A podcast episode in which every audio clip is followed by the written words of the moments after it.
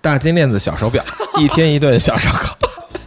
听众朋友们，大家好，欢迎收听《光顾着吃》，呃，我是阳光，我是一位建筑师、视频博主、鸡尾酒爱好者、野生厨师。呃，你可以在哔哩哔哩、微博、微信视频号等平台找到我的内容。呃，在这档播客节目中呢，我会和方舟一起聊聊美食、美酒以及与吃吃喝喝有关的故事。嗯大家好，我是方舟。我的本职是一个音乐节目主持人，但是我对吃呢也有很多的兴趣和好奇心，所以我和阳光一起，呃，为大家带来这档节目《光顾着吃》。那当然呢，也不能只有我们俩。我们欢迎今天节目的嘉宾，我们的老朋友黑麦。Hello Hello，呃，不知道黑麦老师是谁的朋友，请举手，哎，请举手。呃，黑麦公职于一家我们都很喜欢的杂志啊，嗯嗯，能提吗？这个可以，嗯可以提啊。啊，对，三联生活周刊，而且我也在杂志里写美食的比重其实很多，嗯，三联生活周刊，对，对，我认识黑麦老师的时候，我还把他尊敬为我这个音乐媒体界的前辈。我靠，后来发现，哎，还是吃更有意思一点哈。嗯嗯，呃，在三联生活周刊里边也看到过不少这个黑麦主笔的关于美食的一些文章，我觉得很有意思。嗯，对，对。我们今天就是聊烧烤，对吧？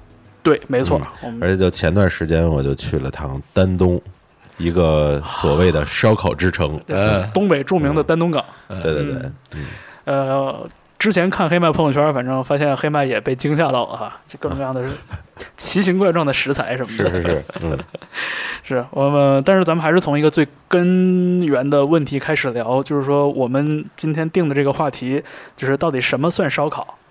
因为一说到烧烤，我当时想到的第一个嗯概念就是烤串儿，嗯嗯，嗯，这是最常见的烧烤，对。嗯所以就是我的这个想法显然还是相对比较狭窄的，所以这一次节目里边呢，这个我们一起来聊一聊这个烧烤，我觉得应该可以说是一个广义上的烧烤了吧？嗯，对，我觉得就是呃，我认为的烧烤其实就是说有火有炭，然后它们与食物直接接触，这些就都可以称作烧烤。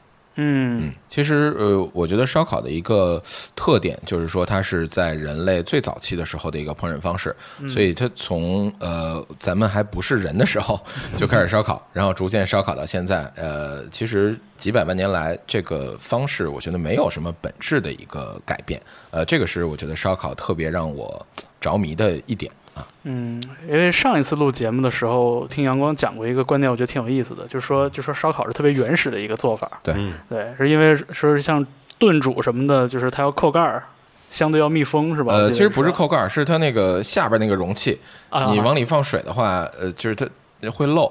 哦啊、就你用什么树叶子啥的，你是做不出一个可以呃煮东西的容器。密闭容器，呃，就是要到那个基本是陶的这个文明的时候才，石器时代吧，呃，石器时代呃石器时也行啊，代对，嗯，好像才开始有这种器皿嘛，啊、对，因为最早就是是食材，就食物直接接触火，嗯，然后把它烤熟了。对对对对对。嗯。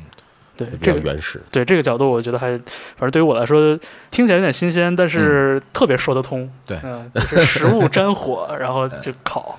对，所以其实呃呃，这个关于烧烤这点啊，嗯，其实最近算是最近二十年以来，又重新回到了算是这个呃烹饪的一个烹饪界的一个呃比较。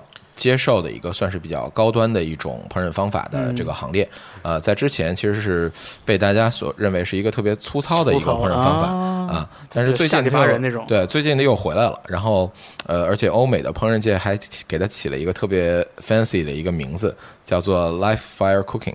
Live fire cooking，对所以翻译过来就是明火烹饪，然后用来概括所有的这些，就是嗯嗯，烧烤也好啊，烟熏也好啊，或是不管东北小烧烤、新疆烧烤，还是美国的 barbecue，、嗯还是比如墨西哥的这这这个各种烧烤，反正都可以归纳在这个所谓的 live fire cooking 的一个范畴的里面。嗯，还有什么是是属于这个范畴？呃，其实这个是一个非常理性的问题，就是你可以判断，就是通过呃食物跟火的这个距离的远近来判断这个这个它是有一个可以叫什么一个范围一个 spectrum 啊啊、对，来来来来去判断的。所以说你从最近的开始，呃，你可以把肉直接扔在炭火上，啊呃，我相信很多原始人可能最早就是这样去烹饪的。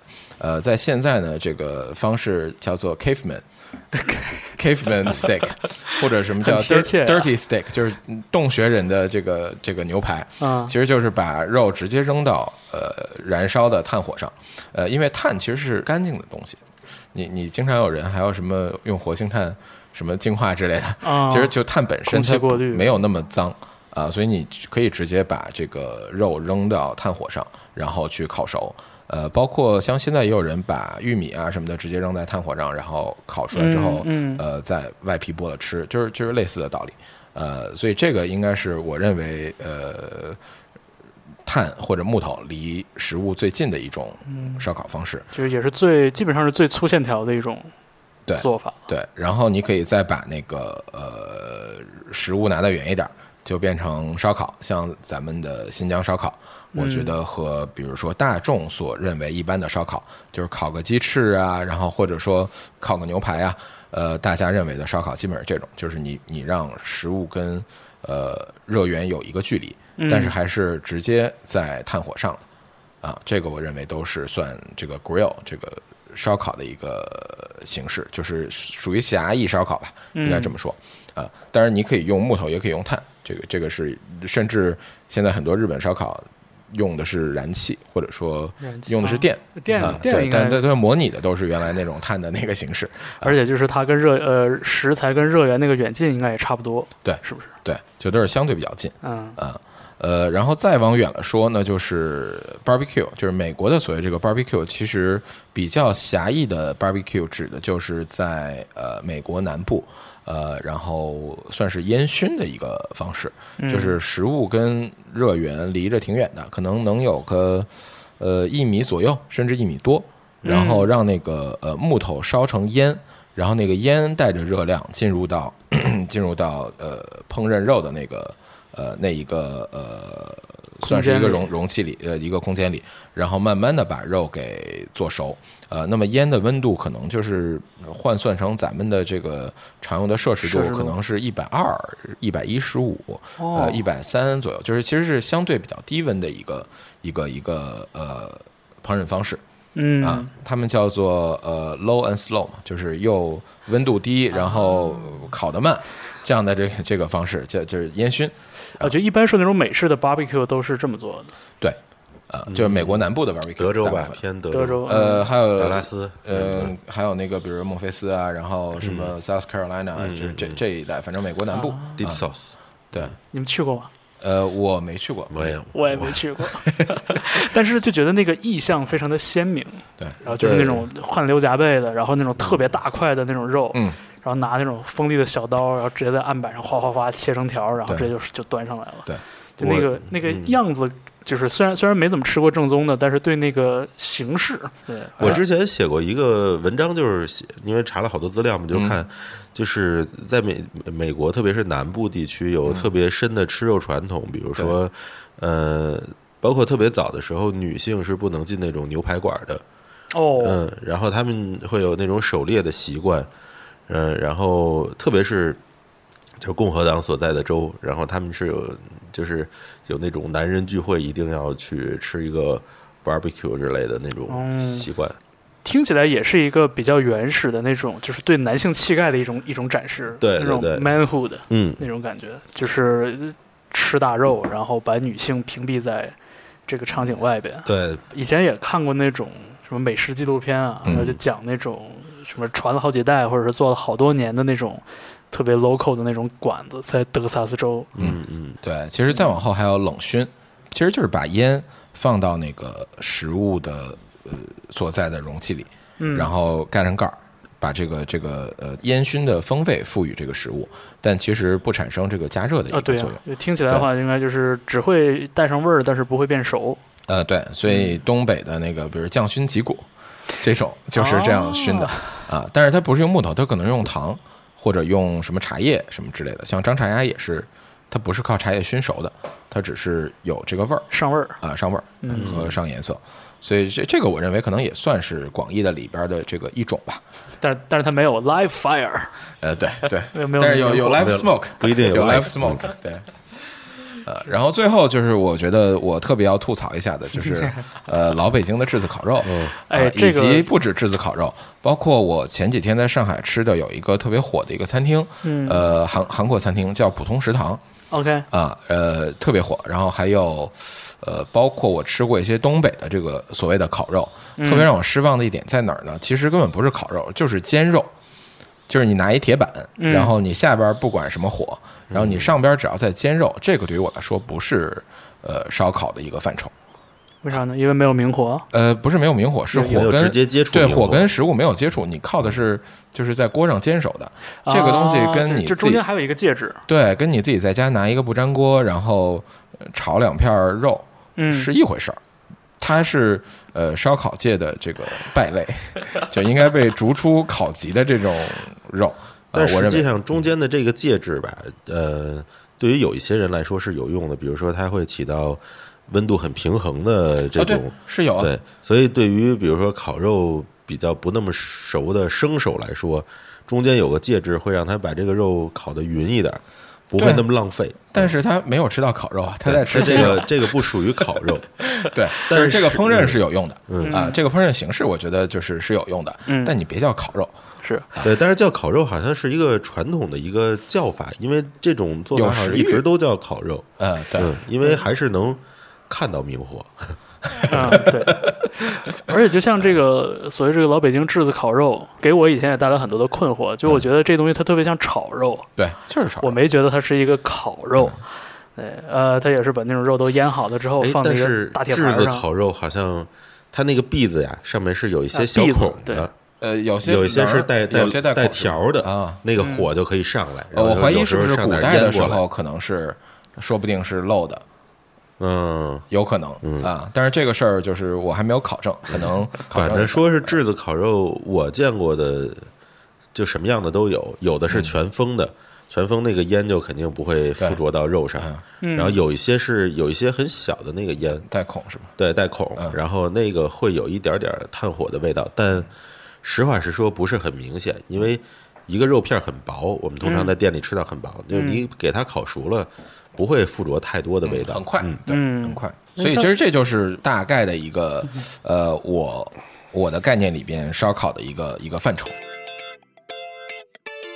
我还有个问题，就是 grill 还有 barbecue 这个区别是个呃，这个这个这个 good question，就是呃，barbecue 其实是呃，根据我的考证，嗯。它应该是从呃，就墨西哥嗯呃，从西班牙语来的一个词。西班牙语是吧？对，然后嗯 barbecue 的意思好像就是呃，就是就是他们那个语言里边是就是烧烤的一个意思嗯。啊，只是呢，因为这个词在美国的这个南部，然后经过了呃一些历史的演化，变成了一个说是就是烟熏的做法，这个才叫 barbecue。嗯。但是美国的很多人他会用 barbecue 这个词来指代，就比如说 grill 或者怎么着的，就是有些人会这么用，啊。包括嗯美国之外的人就更常见了。比如说，呃，咱们小时候学英语的时候，嗯。呃，我印象很深，那个呃，当时正好有这个小浣小浣熊干脆面，嗯。小浣熊干脆面有一个 barbecue 风味，啊，对对对，然后活学活用了。对老师就教说，呃，什么叫烧烤啊？就是就是 bar 就是 barbecue 是什么？就是烧烤，烧烤就是 barbecue。嗯啊，所以当时小时候咱们认为，可能新疆的烧烤可能也就新疆 barbecue 嗯，啊，也不会有什么特殊的这个，也不会想它是这个叫 grill 什么的。对小 grill 这个词我很好，后来才学会的。其实我我老嗯。我一开始误以为就是 grill 是用爬盘的这种叫 grill，比嗯如说老北京炙子烤肉，包括你说东北那些上面有一个板子呀什么的嗯，那个叫 grill，因为有好像有这么一个厨具吧，就是叫爬盘嘛，嗯就是叫 grill 之类的，我也不太确定。呃 grill 这个词，我觉得在英语中现在是比较被滥用的一个词，就没有说明确指你一定要接触明火嗯或怎么样的。呃，大家对这个词其实比较的随意，用的比较随意。OK，嗯而且我印象中是以前为什么我有这个概念，就是因为比如说我们在一块肉上烤出那个棱儿来，嗯然后大家就觉得这个是 grilled。啊，这个这个我我我又要骂了，就是呃，你你别说这个印象我也有，是吧？对，就是就是那种爬盘，它上面有那个棱，嘛，那个叫 grill marks。然后呃，我一个朋友曾经送过一个那个爬盘，呃，当然他送我之前肯定没有征求过我的这个想法，呃，然后 为这个朋友感到惋惜，对，呃听起来不妙啊对，现在不是朋友了。这么决绝，就是呃。Grill Marks 这件事儿，可能一会儿要聊到的一个厨师，我觉得他说的很对，就是他如果在他烤的肉上看见一条 Grill Marks，他认为这个是失败。哦，哦，对，因为呃，比如我自己煎牛排，我也不爱用那种盘煎，因为你追求的其实是肉表面的最大化的一个呃美拉德反应。德反应，对，呃，用人话说就是你希望这个肉表面整个都是有这种焦脆感的。嗯，但是如果你有 grill marks，这个就代表你只有有 grill marks 的地方是有这个焦脆感的。嗯，你没有这个、哦这个烧烤这个烤痕的地方，其实是呃不够熟的。嗯啊，或者说你要不就是有一部分过熟了，有一部分正好。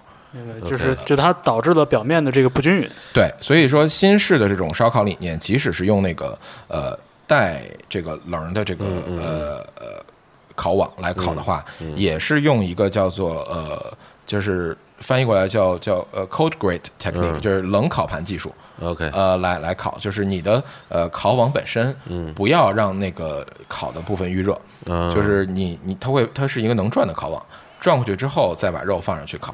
然后烤一段时间之后，把那个烤网再转过来，就是你另外一侧的那个就凉了，嗯。然后呃再把凉的那侧的烤网放到火上，然后再把肉翻到那边烤，这样就是说你的受热会更均匀，嗯。而不会形成这个呃烤的这个痕迹。嗯，我其实有一个，后来我觉得那个 grill 是，其实有一有一点像对烧烤的模拟，因为比如说很多人在家买那种爬盘啊，嗯。然后但是家里做做饭，我们都知道最大的一个问题就是火的温度是肯定不够，所以他怎么能让他家里出那种烧烤的感觉，就是把那个锅烧得很烫。嗯，所以，所以我觉得它就是对烧烤的对那种模仿，包括，就括看起来会像是烧烤出来的。嗯而且很多人买肉可能也不是那么专业嘛，他也不知道排水什么的，所以其实像那种爬盘下面就是一个排水沟，嗯就是把那个血水其实可以给排掉，然后以啊，让那肉干一点。对对对，啊让它稍微干一点。啊，有有点道理，感觉就是的确是在家常的这个场合里边是很好用的一个东西。嗯，相对方便吧。我经常看到那个呃，有一些什么烧烤餐厅，嗯然后他们的图片上是那种带带 grill marks 的肉，我当时就啊，就是尴尬症都要犯了，你知道吗？就真的是一个没烤好的肉，然后还被放到广告上。哎，后来甚至有一些店是专门去烧那个像一个烙铁一样的东西啊，最后念一，下是吧？往往肉上一压，就纹身嘛，对对对纹身，old school tattoo，感觉跟什么宋朝《水浒传》里边的那个 这罚犯人的时候纹的是一个东西。纹了一个球字。但是你说这 grill marks 的确，我觉得很多朋友，如果你问他，比如说比如说烤牛排，或者说这种烧烤，就大块肉的烧烤，不是那种串儿的那种烧烤，对嗯大家肯定第一印象都是那个纹路，甚至还是有那种就是烙一次再烙一次，然后那个纹路交叉。对我都学过怎么烤这个，就是你一定要不能动这个肉，嗯你要让它在那个痕上就是烤一阵儿，它就才能形成嘛。嗯然后你要转啊、然后转的时候你要大概控制，比如说三十三十到四十五度之间，它才形成一个比较漂亮的痕。转成九十度，这个就真的像是一个一个网了，就比球，比较死板。对，所以这个是有讲究的，你要你要转的这个度数恰到好处才行。对，所以其实那个爬盘对，比如说红肉来说，可能是就对小白来说是可能是比较方便的，在家烤。而鱼，我觉得因为鱼肉首先比较软，嗯，然后它在那个棱那儿会往下沉一点，嗯，所以它就肯定不会像红肉煎的那么好。所以我还是觉得就这种厨具吧，它就是那种模拟的模拟烧烤的，嗯，呃，但是我建议大家千万不要买带那个那个爬呃叫什么烤痕的带那种棱的那种带棱的爬盘。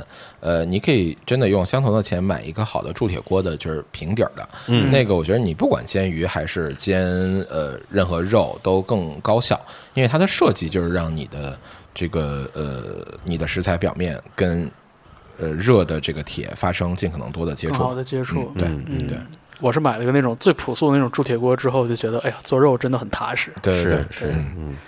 不过我其实能理解一点，就是有一些人，他包括比如说对烧烤有一点介意，是因为是烟呀，是一那一点碳呀，嗯，或者那一点黑色的东西，灰，他会觉得他会有一点介意，所以他们可能会更趋向那种就 grill 的那种所谓的干净的那种烧烤。其实我嗯，但是我其实觉得嗯，所有的烧烤就是一定要稍微糊一点儿，才会有那个风味儿。嗯呃，不喜欢吃糊的这个东西的人，其实完全可以去吃蒸肉嘛。我觉得这这太极端了，太残忍了不是。是可以的，或者你吃个炒的东西，就没问题对，。我觉得炒的就挺好的。对，没大家没有强迫是所有人都要吃烧烤，我觉得这是个人选择的哎，问题。你做视频，所以就是经常会会遇到一个情况，就是弹幕只要是出、啊，出那糊了糊了，对对，说啊糊了，嗯，对对，很多很多，超级多。嗯所以就是你们都觉得，就是在烧烤这个事情上，这个一定要稍微糊一点。呃，不不是，我认为不不要糊，就是这个界限，嗯呃，基本就是比如纯黑色的这种，你基本就是糊了，或者说你吃起来不好吃的，这就就嗯就它就有。苦味儿了。对，但是你说你这一块肉上面稍微有个角落有一点点的黑，我觉得是能接受的。嗯嗯就是你你呃，比如说你吃日式烧肉的时候，你有的这个烤的稍微糊一点的地儿，那个店家会给你剪剪掉呃，其实是一个意思。嗯就是你只要不吃那块儿就行。但是有的时候你为了就顾全大局，嗯你为了让这个肉整体烤得好，然后有些特别细的角儿，它如果是尖的，那它肯定会焦，没关系，不要担心，你把它剪下来就就可以了。抓大放小。对，其实我觉得中英文对那个词都是有不同的描述，比如说中文会说糊了呀，什么边儿之类的，就糊边儿；英文可能就是喜欢烹饪的就叫 golden brown，就啊，中文也有叫焦褐感，焦褐感。对，焦褐感，对，但是有些人就不太喜欢这个焦褐感，但当然可能是饮食习惯的原因吧。嗯，对。嗯呃，但是这个印象我觉得就也特别的常见嘛，就是大家对烟，然后对灰，然后包括对这种黑的苦味儿的这些东西，它有一个有点像防御机制一样。其实我觉得这可就能是就好像觉得不健康那种。恰恰是亚洲人可能对这个会相对介意吧，嗯这个可能和文化习惯或者饮食习惯有有关系，嗯因为亚洲人可能更习惯吃干净的食物，对，就洗得很干净视觉上看着干净，对对对白净。所以其实我我一直觉得，就是烧烤的那个分类，如果就是不像阳光刚才说那种分类啊，有一个是。呃，就是我觉得是让东西方烧烤分类的一个嗯器具，就是签子。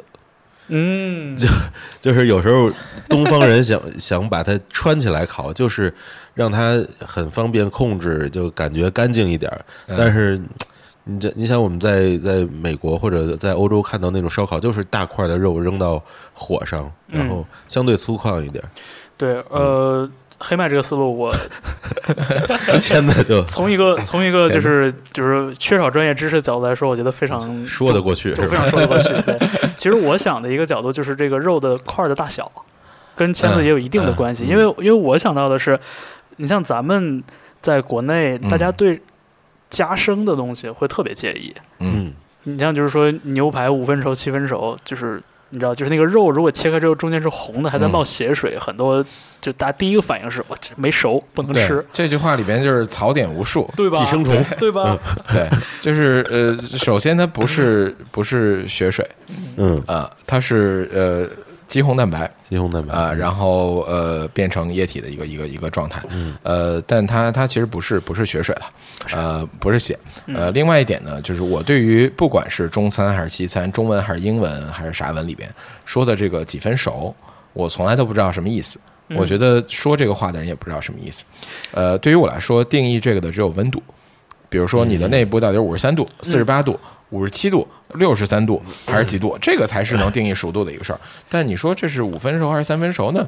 那全熟到底是多少度？全熟不是一百度？全熟就是看不见红，那那其实不用全熟可以熟到没有尽头，嗯，对，其实七十五度或者九十度，其实都七十五度之后就就不见红了呀。是。对，那到底啥是全熟？我我对这个事儿不懂。这这个里边有很多的迷思，这个肯定不是一个准准确的描述吧，就是就还是一个商业上的，特别是牛排店的那种商业的一个噱头，一个一个牛排店话术，其实。话术，但是大家不要被这个几分熟所所迷惑，因为它不是一个真正的几分。啊，对。它只有最好的熟度，就是呃，比如说牛排，呃，如果说是肋眼这样的部嗯位，不同的部位。那我可能吃的是在五十三到五十七之间。嗯。然后如果是比如说呃牛柳，这样的这个比较嫩、脂肪比较少的部位，我会吃的温度更低一点，比如说在四十七到五十一二，就在这个范围内，我觉得是比较合适的。嗯就这个温度下的牛排是最好吃的。对你讲这东西呢，早就已经超出了日常消费者的那个都不光是消费者，能力我跟你说，好多牛排店可能我都不知道。他说的这个五十多度 熟了吗？你看，就还是会纠结熟到底熟没熟。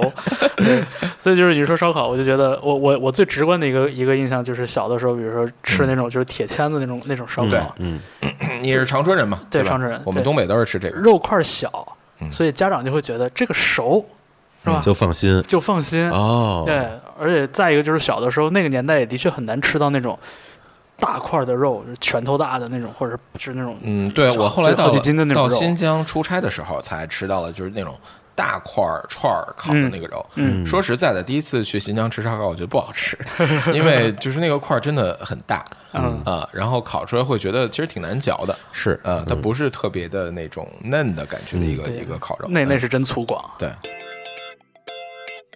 你们印象中，就是这种小的烧烤摊是从从你们多大的时候开始出现的？我觉得从我能出去吃饭就有，就是我六七岁的时候，因为我六七岁的时候是在哈尔滨的嘛，嗯。呃，当时我印象特别深的就是小时候一说啊出去吃烧烤了，特别开心，嗯。就是我觉得这个就是印象中的你你你深深刻在脑海里的这种味道，就是那个碳和羊油接触之后产生那个烟撩的这个羊肉串的味儿，那个就是才是街边羊肉串的一个真正的味道，嗯。是来源于被焦化的油脂的这个味儿，嗯其实是嗯。嗯长春也是吗？呃，我小的时候，我小的时候因为跟姥姥姥爷生活在一起，嗯，然后我姥姥是一个这个非常谨慎的一个人，他就不让吃，他就不让吃，嗯。不让吃。不让吃，对。不让吃。所以那个时候呢，就是都是这个玩的比较好的同学，就是那种嗯家长不管着的，他们会在路边吃，然后就是铁签子，然后小细串儿，肉那个块都很小很小，嗯。嗯，然后一次就是抓一把，当时卖多少钱一串？我记得几毛几毛钱几毛钱一串几毛钱一串儿。甚至我记得有一毛钱的可能我记得最最早的那时候是两毛钱一开始一一两毛一两毛，嗯，我其实真正吃就是习惯的吃这个烤串儿，其实已经上高中之后了。嗯嗯对，因为之前的确就是被家里管的，就是也没有这个餐饮习惯，是真的。就是我对这种形式也没有太大的兴趣。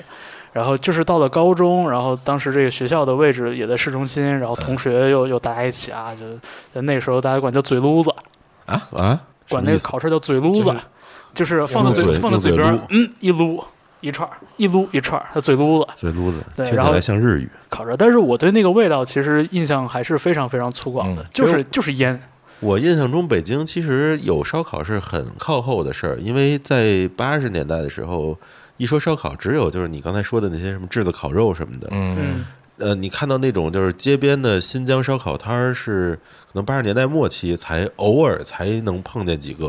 啊那个时候羊肉串儿就像你说的卖一毛钱一个，我们家也不让我吃，但是我哥去吃，所以他就带着我偷偷出去吃。后来上了小学。然后才发现这个东西这么好吃，就有的时候会从家里骗两块钱，嗯真的出去就是吃买买几个肉筋，嗯，然后就就是老惦记着这哎这个味儿是什么？因为家里也没有孜然，家家里不常备孜然这种调料，哎对，然后老觉得这个肉就是有一种特殊的香味儿，家里做不出来。嗯。没错，家里做不出来，这个印象非常深。对。嗯，嗯，呃，就是里边这个孜然，然后辣椒面儿，对。对，但其实做不出来的味儿就来源于我刚刚说的那个油脂滴到呃炭上，然后出来的烟味儿，其实那个才是街边羊肉串的一个一个。风味儿物质来源。就最最让你就魂牵梦萦的那个 啊，是来自于那儿。这个是我看南猫做的一个视频，他嗯研究如何在家做羊肉串儿，然后研究出来的。其实你完全可以煎，煎完之后，然后你再去冷熏一下，哦就是你把一点羊油倒到一块热的炭上，然后把那个羊肉串焖在锅里熏个几分钟，熏出那个味儿然后其实就有这我。觉得阳光应该买一个那个色谱仪，然后去分析碳里那个硫化物、风味物质的那个，早晚有一天他会干这事儿。然后在视频里建个模。看多了发现看哪些哪些什么，呃比如说这个能闻到什么什么味儿，这是由什么产生的？是滴下去的油，还是从碳里出来的？对啊，对，现在想想，就小的时候，这个街边羊肉串儿跟打着引号，就是新疆羊肉串这两个印象是非常统一的。嗯，对，对反正就是小的时候见到的都是那个，就是新疆羊肉串儿啊，就是羊肉串儿啊，五毛钱一个，对，都是都是带着那种味道的一。块钱四颗。虽然说可能并不是维族朋友真正在经营这个东西，嗯但是一定是要有那个印象，对你这么一说，我也觉得可能都不是都不是新疆人。根本不是学的对，啊根本不是维族，但是就是你知道，就是就是要那个劲儿。对然后对，想想跟后来我们吃到就稍微地道一点的这种什么新疆烤串儿什么也不一样。哎，嗯，当时那个街边就是那种方形的那种铁槽子，我突然想起来我北京大量出现那个新疆烤羊肉串儿，知道是就是从有一年有陈佩斯的那个小品烤羊肉串啊，从那儿才出陈佩斯、现的吗？朱时茂那就个就开始越来越多。以前啊真的没有那么多，然后后来就大家都觉得，哎，新疆羊肉串儿应该挺好吃的，然后所有人都看，而且主要是那个时候肉还是要要肉票才能买吧，反正是不是哦。敞开供应的。那个时候就就有八十年代了，，嗯，八十年代应该是还有可能要肉票之类的，所以大家就去，这可能是吃肉最好的方法了。嗯，那我们说说燃料这个事情吧。那你们觉得就是说，像你像后来很多那个就是餐饮店里边烤串儿什么都改成电了，啊然后很大程度上是跟比如说限明火，对，然后然后包括烟，就是对这个空气质量的管控，嗯，然后导致的发生的一些这个大规模的变化。那你、嗯那你们觉得就是说像木头也好啊，碳也好啊，还是用燃气、用电啊什么，就这这些东西，它会真的会对这个烧烤的这个风味造成特别大的影响吗？我其实觉得是看情况。我本来呃也是一个坚定的，就是说啊，一定要用炭火去烤。但是后来因为参与了一些烧烤餐厅的设计，然后自己也去做了很多的这个烧烤之后，我逐渐明白一个道理，就是碳嗯没有那么重要啊，就是在我看来，嗯呃，首先来，我觉得要明确一下木头跟碳，呃，就是碳是木头烧了之后，呃，然后产生的一个一个一个物质，嗯。然后它能够非常持续的供热，比如说一块木头烧的炭可能能热一个多小时、俩小时都有可能，是越硬的木头它能够烧的时间越长，嗯。呃，因为它就是能量密度高嘛，呃，但是其实木头的风味，呃，最多的是在最开始的那个木头变成碳的阶段释放出来的。哦，所以为什么烟熏就是德州烟熏一定是用木头，然后去去烧，包括我们贵州熏腊肉也是用木头去熏，因为熏要的就是那个木头和就是那个烟的风味。嗯。呃，那么你如果用碳，其实是熏不了的，因为碳没什么烟，嗯。呃，木头的烟才大，嗯。就是它才能能出那个风味。上味儿，对，嗯，碳其实是一个相对风味很少，然后只是热一个热源，热源比较稳定的一个形式。当然，就是碳的，应该说它带一定的风味，同时呢，它会产生那种就是油脂滴到碳上再出烟的这个、嗯这个风味。嗯呃，这是来来自于就是你你碳的所谓碳烤的这个风味，其实很多是油脂滴到碳上再出来的这个味不是碳本身给到的味道。嗯啊，那么这是木头跟碳的一个主要区别。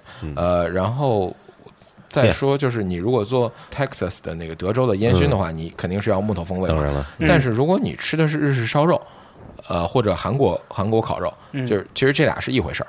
呃，在在日本就是 yakiniku，他们认为就是韩国式的这个烤肉。嗯呃，这个烤肉的时间其实很短的嘛，我可能一块肉就烤个，比如十几秒，嗯，然后甚至说半分钟、一分钟就烤完了。熟了就吃了。那么在这个过程中，其实它能够得到的这个风味是很，就是相对来说是比较少的，所以我认为就是 yakiniku 用呃就日式烧肉这种或者韩国烧肉烤肉，你用嗯碳，嗯当然没问题，是比较传统的做法。但是你如果用燃气和电，我觉得呃也是可以接受的，嗯。尤其是你在就是肉品质好的情况下，其实呃把这个肉烤到一个恰当的熟度，以及表面的这个焦焦脆的这个程度，要远远比你用的是什么燃料，呃，对你的这个风味和体验的影响更大。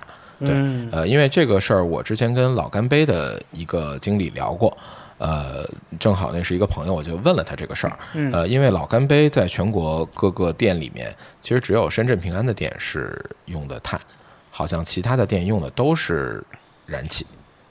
OK，呃，所以他们就认为，呃，就是有很多日本的这个烧烤界的这个学界，烧烤的学界，甚至认为用电烤嗯。或者用比如说就是那个电的那种烙铁呃来烤是要比呃用炭烤更好的，因为你能吃到肉的本味 OK OK，啊、有这么样一一个一个一个一派观点观点是这样认为的。那么也有人认为就是一定是有炭的这个味道才能才能算烧烤嗯啊。但我其实觉得，嗯，就是如果我是用比较短时间的烹饪方式，我对于这个到底是用炭还是用呃电，我没有那么介意。嗯嗯嗯从这角度来说，差别就没那么大，因为因为就是就是决定性因素在别的地方。对对，那对于我来说，其实就特别简单。我因为有一段时间北京就不让那个那个烤新疆羊肉串了，嗯，对特别失落。然后突然发现有电烤羊肉串了啊，非常好的替代品，只要有孜然就行了。但是那个时候我也不知道是因为吃的肉少还是什么原因，觉得电烤也很香。因为有的时候，其实我觉得是不是碳烤啊或者木头烤是需要一定技巧的。对，因为温度控制很更难，对对对，更难。嗯，但是电就相对稳定一点儿。对啊，稳定的对。二百四十度是吧？所以那个时候就觉得，哎，电烤的也挺好吃，而且通常我们去吃新疆羊肉串，它是木签子，嗯。然后电烤是铁签子，所以它内外都可以加热，所以感觉就烤的更匀一点所以那个时候可能对电烤就有一点儿有一点儿迷恋，呃，嗯，以至于有时候路过一个店，因为现在电烤倒不常见了，对，没那么多了，啊是吗？路过一个店燃气？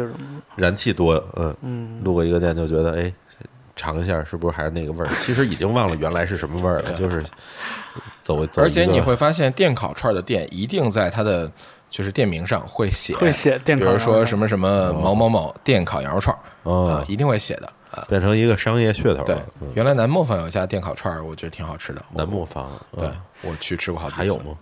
不记得了。嗯，是，反正我我对这事儿就已经没有什么印象了。呃，嗯我印象比较深的是，就是以前就是刚刚开始对什么日式居酒屋这种地方嗯产生兴趣的时候，然后有时候会看到，哎，就看烧鸟，它会有一个，啊，什么强调背长炭什么的，哎，对，然后然后也有地方就是直接就是明显是燃气嘛，就是一个明火，对。然后在那，然后把那串儿都插在边上就那样去做，嗯。对这个印象挺深的。但是就是，嗯，听你们俩这么一讲吧，我就觉得我对之前那个烧烤或者烤串那个风味儿的印象，可能大部分真的来自阳光说的那个，嗯。就是羊油加炭，嗯，就是那种有点熏，甚至有一点点呛对。的那样的一个味道。就电烤串儿的确吃不到那个味道，嗯，所以，所以我我一度就是在电烤串儿比较时髦的时候，我就觉得这个肉吃起来就是挺好吃，但是就好像嗯。总缺点啥。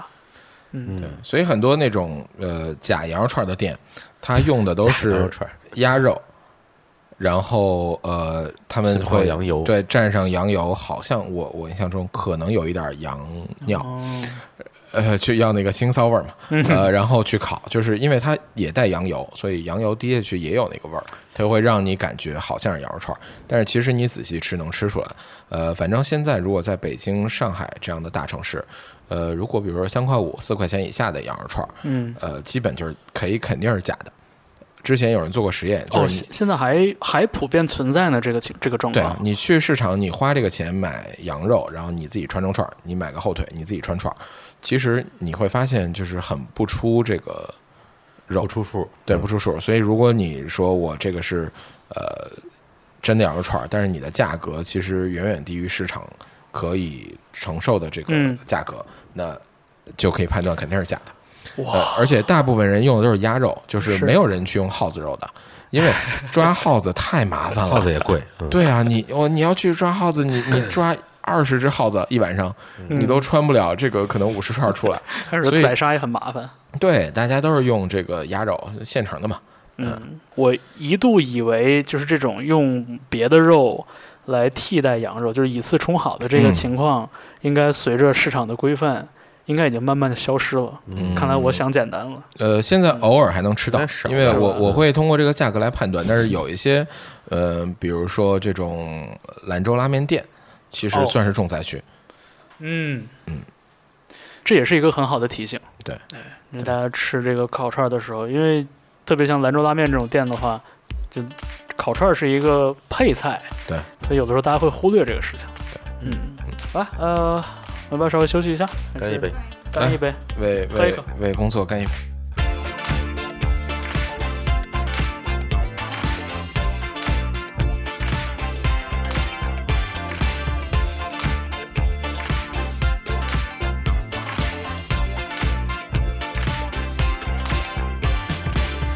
欢迎回来，你听到的是光顾着吃。我们这一期，呃，阳光、方舟，还有我们的嘉宾黑麦，一起聊一聊关于人类生存的终极课题——烧烤。嗯，就刚刚说的那个那个点，嗯就是嗯呃，为什么烧烤在最近这二十年来会慢慢的逐渐从一个呃烹饪界的这个边缘，然后走到了这个现在的中中心的这样的一个位置？嗯，呃，是不是之前有一段时间，大家在厨房里面会追求这种比较精细化的或者比较科技化的这种这种发展？呃，对，那个就是从呃所谓的分子料理这样的一个，就是泛泛泛的说啊，分子料理这样的一个潮流，嗯呃，其实是从那个 El Bulli 的呃那边开始的，是西班牙一个特别牛逼的餐厅，现在已经关了。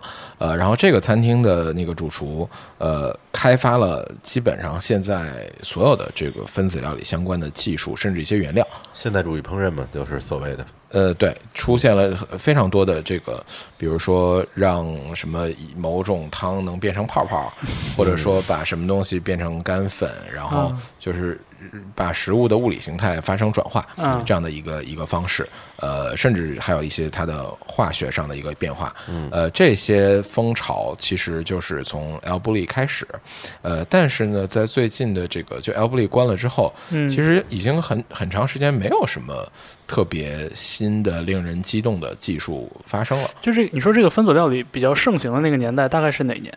零几年，嗯，九十年代到两千年的这个这个这个前后，啊包括现在，其实很多餐厅依然在用分子料理的技术。嗯，其实，呃，我所希望说的吧，就是说这个烹饪技术不是说潮流过了就消失了，嗯，而是说它潮流过了之后，它就变成了每个厨师的一个必修课。明白。啊，就是我现在厨师肯定都就是煎炒烹炸都得会，然后你偶尔你说做个素壁，做个低温慢煮，呃，这都变成一个很常见的一个烹饪方式了，嗯明白。不再是一个新潮的东西了。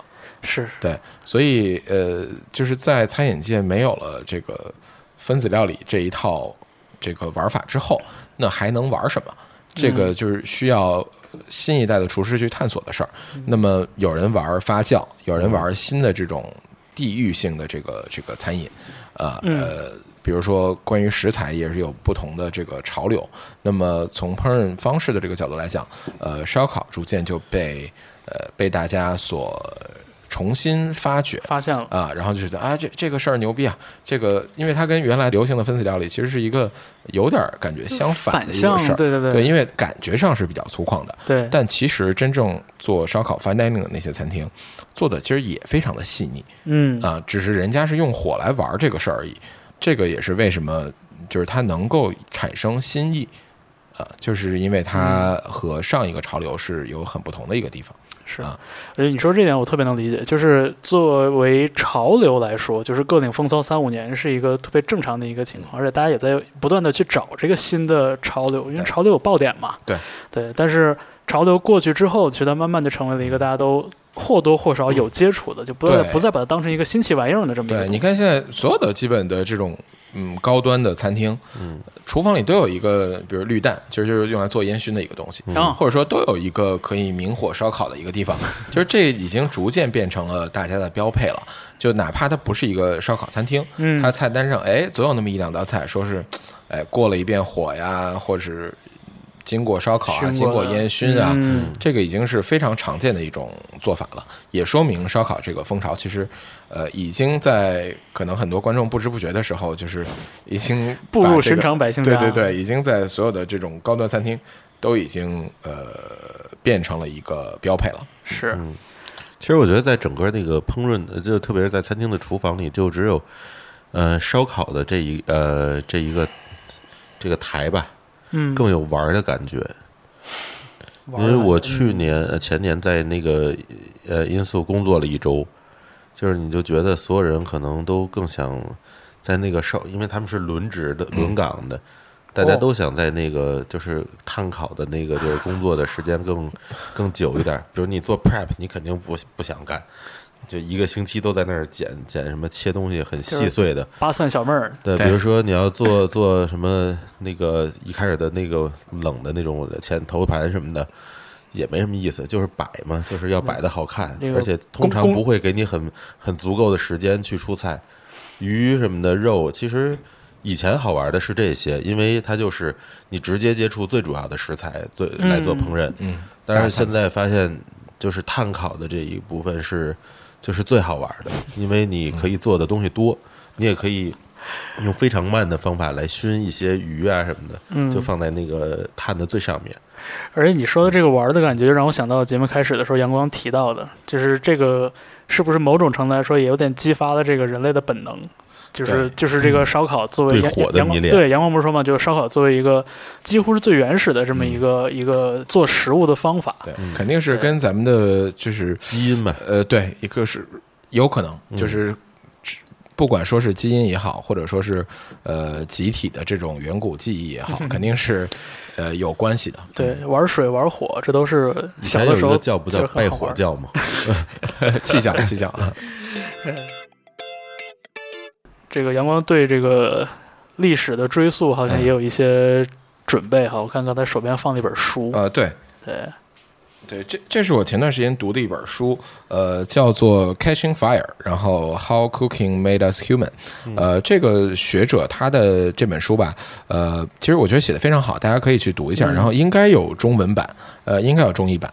呃，这本书一个比较流行的这个归纳叫做叫 Cooking Ape Theory。我翻译了一下，叫做明星大厨，明明星大厨。啊，反犬旁的星，呃对对，ape，嗯，因为人类是从这个黑猩猩进化而来的嘛，嗯。呃，那么这个理论其实就是说，不是因为人类变成了人之后才开始做饭，嗯，而是因为做饭才变成了人。哦，不是爱情让我们直立行走了，对，是呃，为什么这么说呢？呃，就是他们其实做过一些实验，包括就是这书里面他进行了非常丰富且呃比较深刻的这个探索，就是他认为人类是从大约不是人类吧，就或者说类人的这个或者说原始人类的时候，我们是如何变成现在的？嗯。呃，那么呃，他的理论就是说，呃，因为我们开始了做饭，或者说开始了烧烤，嗯，开始烧烤，呃，然后因为开始烧烤，所以我们把很大一部分这个消化工作外化了。嗯。呃，就是我们如果要是吃生肉的话，可能大家呃可以体会一下，就是之后你你吃个牛肉刺身的时候，嗯。嗯，或者你嚼整块的生肉，其实非常费劲儿的，嗯。你，要嚼很久才能吃进去。对，而且你观察，呃，大猩猩或者黑猩猩，或者就是这种灵长类的动物，其实它们一天醒着的绝大部分时间，呃，就不是说一半儿时间，可能是七八成、八九成的时间都在嚼。啊，都在嚼，就是说咀嚼是他们的一个非常重要的一个工作，嗯，就是在树上飞的时候，其实也在嚼。我替都替他们累的。对，因为呃，化整为零呗，就是对，因为他们只有不断的嚼才能够就是吃进去，呃，如果直接吞的话，其实他们的消化系统是没有办法呃萃取那么多的营养的嗯啊、所以人类通过烹饪，呃，通过烧烤，呃，把消化工作外化，同时呢，其实提升了这个食物的一个营养的密度嗯啊、然后吃进去之后更好消化，而且呃。逐渐就导致了人类的，就是我我的肠胃系统就变小了，嗯而且有更多的能量去供给大脑，因为大脑是耗能很多的一个器官嗯啊。然后通过这样的一个竞争优势，然后就变成了我们现在的人类。呃，这是这个理论的一个非常简化的一个总结，嗯嗯，这是非常有意思的一个一个道理。然后地球上就是说没有别的动物在烹饪嗯，啊，只嗯只有人类在在在做菜地。球上只有两种动物，一个是 ape，一个是 cooking ape。对然后呃，他还进行了一些研究，就是现在呃有生食主义者，就是嗯只吃生的东西，然后通过研究发现，这些人是很难满足自己的营养需求的。对呀，对。就是素食主义者，如果你吃这种烹饪过的素食，嗯。是能够满足自身的营养需求的。当然，这也有难度，对。但是是可以的。但如果生食的话，真的是非常困难，嗯，非常困难，能满足人类的营养需求。我觉得这个一点都不难想象，对，就这种困难。因为毕竟就是我们的这个消化系统已经被被调教成现在这个样子了，对。嗯，所以我觉得刚才阳光复述的这本书里的这个、这个角度，我觉得其实还是挺好懂的。当然，可能也是因为你讲的比较好懂，呃，谢谢谢谢。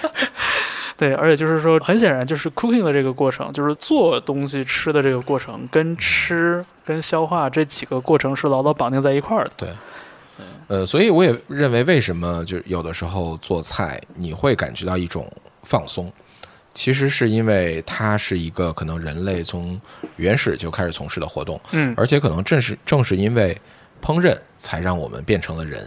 我认为这里面是有一种浪漫在的，嗯，就是我我们在做的活动，其实是我们为什么成为人的一个事情。一个一个实践行为。对，所以它是很有趣的一个一个一个事情。嗯，啊，我觉得这个解释还挺有意思的。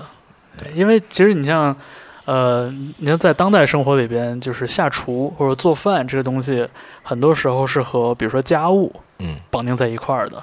那它背后的这个潜台词，它隐藏的含义，其实就是这种，呃，日复一日的，甚至是永不见天日的这种重复性劳动。嗯，对，嗯你像就是大家对这个家务，或者说，比如说大家在谈到比如说像妇女解放这样的话题的时候，为什么说一定要把它从厨房里解放出来？对对，其实这个可以啊，让男的让男的去啊，恢复一下男性的这个这个这个本能是吧？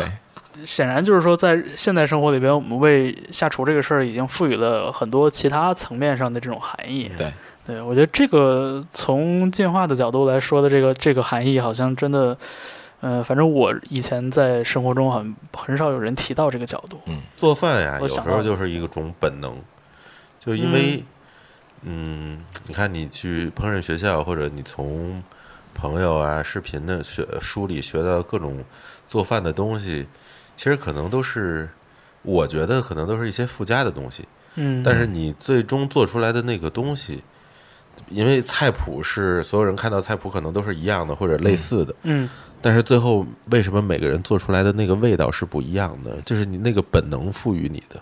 就比如你做烧烤嗯和什么 大军雷子做的烧烤就是不一样。对 我做烧烤肯定没有什么烟味儿，也不糊。对，其实就是白白净净呃，因为你对于味道的判断其实是一个特别本能的事儿。对，嗯就是说，你烤出来这东西，你觉得，哎呀，闻到这个味儿不好了，嗯那那多半这东西就不好就。这意思。对，其实你是靠感官去判断的。嗯呃嗯所以为什么我觉得，呃，就是人类对于美拉德反应，就是对于这个焦褐感，或者你叫这个也好，或者叫，呃，就是反正不糊之前的那些那些感觉 的被被他们的吸引，其实是本能的。所以我觉得美拉德反应，包括他做了焦糊一点儿，对就对于一个我们正在进化的这些 cooking ape 来说，就是一种胜利的标志。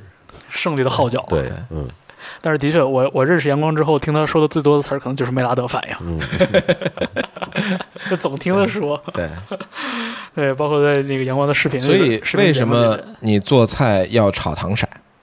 嗯你炒糖色那些菜，其实它嗯没有形成特别充分的梅拉德反应。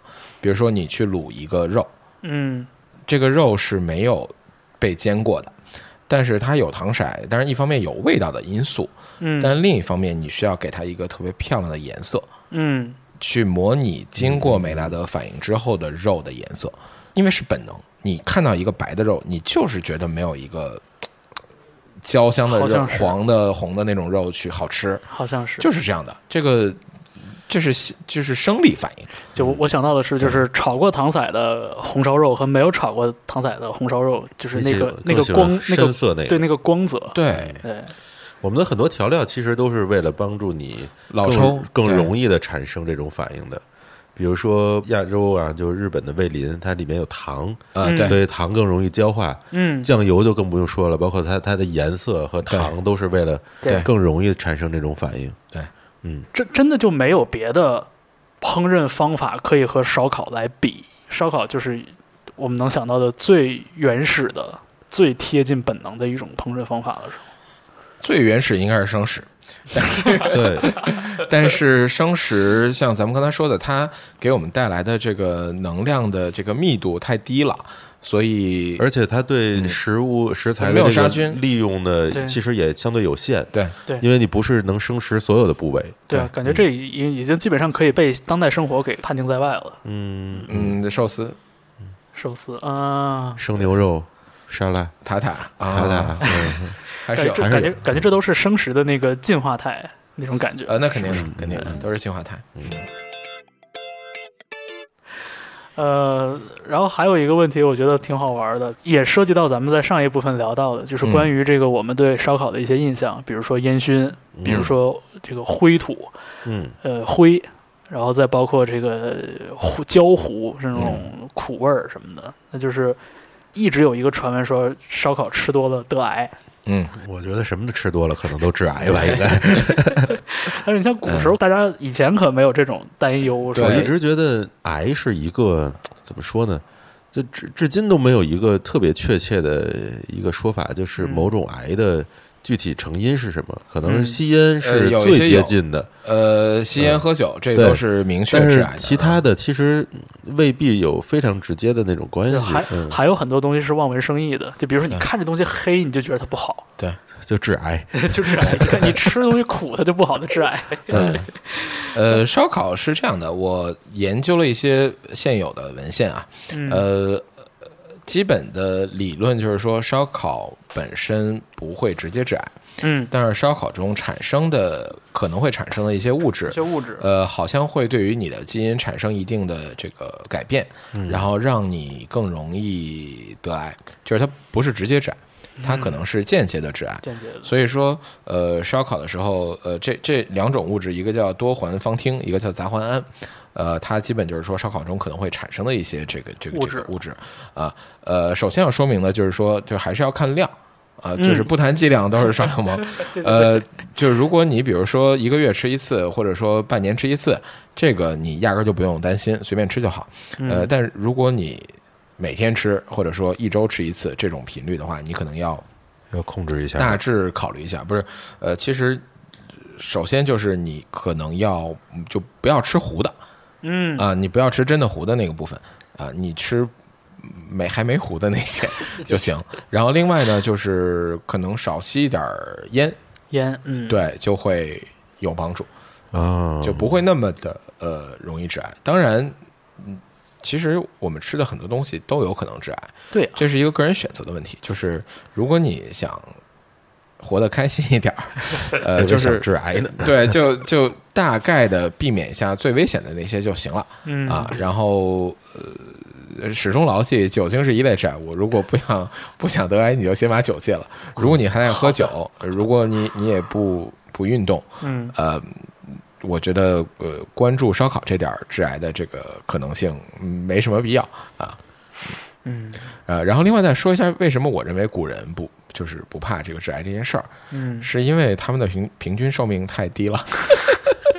呃，古人基本还没有得癌症就被别的这个呃病先 先先先杀了，就是所以不太担心这个得癌症的事儿。就是在这个呃生老病死这个事情上，古人还没有那个奢侈去讨论癌症。对，嗯，嗯，就一个结核就死了。真是，对，偶尔着个凉，嗯，嗯。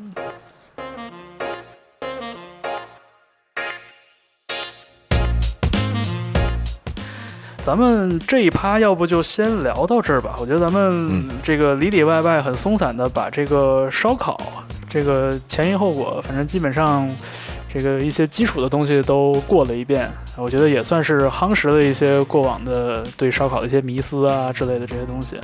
对，然后咱们下期节目里边的话，嗯，会聊到一些更具体的餐厅，嗯，嗯然后以及就是说阳光这个信心满满的说他有一个理论，我觉得这个理论咱们就留在下一期再给大家来讲吧。